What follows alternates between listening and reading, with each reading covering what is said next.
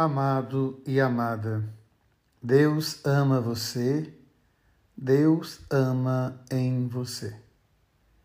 Como que a palavra de Deus hoje consegue trazer para nós reflexões tão pertinentes para o nosso tempo? Quando Paulo escreve aos Romanos, a gente lembra que Romano, ou Roma, era uma grande cidade, era o centro do mundo. Por isso, para lá se deslocam os apóstolos para pregar o Evangelho aos gentios, como também por todas as partes da diáspora. Mas é interessante quando Paulo vai dizer o preço do pecado é a morte.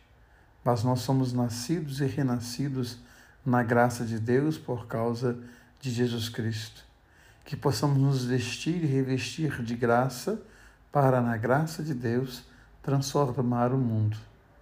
E é muito interessante quando nós ouvimos Jesus falar no Evangelho que ele veio para trazer fogo ao mundo.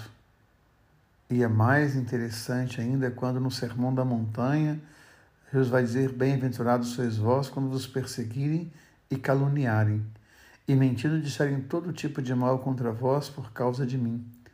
Alegrai-vos, exultai-vos nesse dia, pois será grande a vossa recompensa no reino dos céus. Ao contrário do que muita gente prega por aí, ao contrário até do que muita gente pensa, o Evangelho não foi nos dado para nos acomodar, para nos fazer repousar, para nos fazer dormir.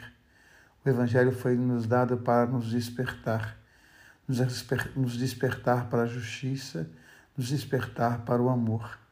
Numa sociedade injusta, quando você não proclama o Evangelho, numa sociedade injusta, quando você não é atacado por causa do Evangelho, alguma coisa está adormecida. Que nós possamos então vestir a armadura da fé. Que nós possamos então vestir a armadura da justiça, do amor e da fraternidade. Que nós possamos ser sujeitos de uma sociedade justa, fraterna e solidária. Lembrando sempre a missão de Jesus Cristo, proclamada por Ele mesmo, lá no Evangelho de Lucas, no capítulo 4. O Espírito do Senhor repousa sobre mim, porque Ele me ungiu para anunciar boa nova aos pobres, para devolver a visão aos cegos, para tirar do cárcere os prisioneiros, para libertar os corações cativos e para proclamar o ano da graça do Senhor.